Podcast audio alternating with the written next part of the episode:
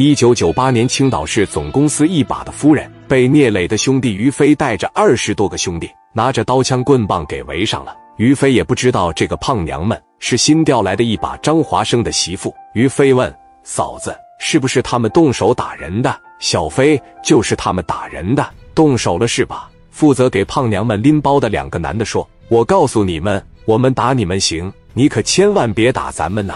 你知道我姐是谁吗？”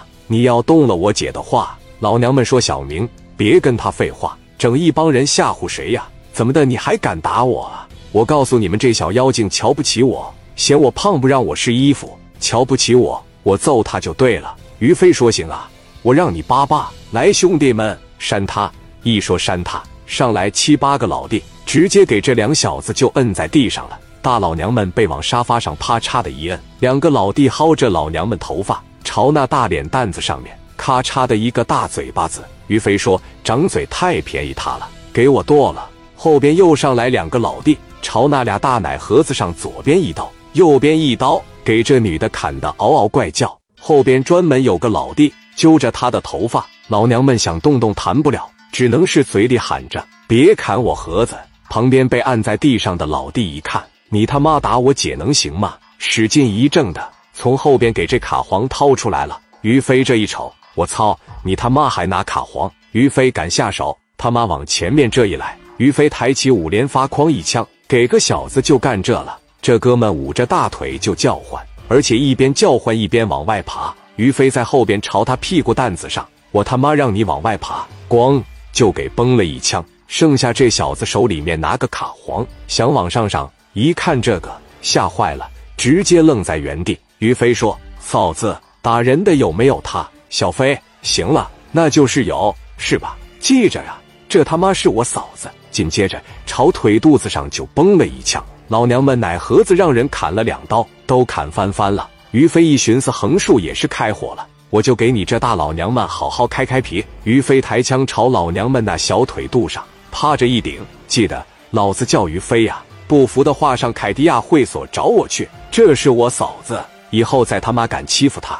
全给你们打死！今天简单给你们点教训。说完，朝腿直接当就一枪，那老娘们直接发出了杀猪般的惨叫，在那大商场里嗷这一声，那回音就格外的刺耳。于飞打也打完了，领着这帮兄弟和张峰他媳妇就下去了。于飞说：“嫂子，我给你派两个老弟吧。”不用啊，小飞，我觉得他们肯定不敢再来欺负我了。再说了，你派老弟也不能一天二十四小时跟着我。那样也不方便。张峰他媳妇当时就没让于飞说：“这么的吧，嫂子啊，要是有人敢欺负你的情况下，你马上就给我打电话，我离着特别的近。”行，小飞，那你忙去吧。于飞领着兄弟们回凯迪亚会所了。但是你看这他妈一崩，可崩出事来了。楼上这大老娘们是青岛新调来的，是总公司一把手张华生的原配夫人。那你说人家这么有势力？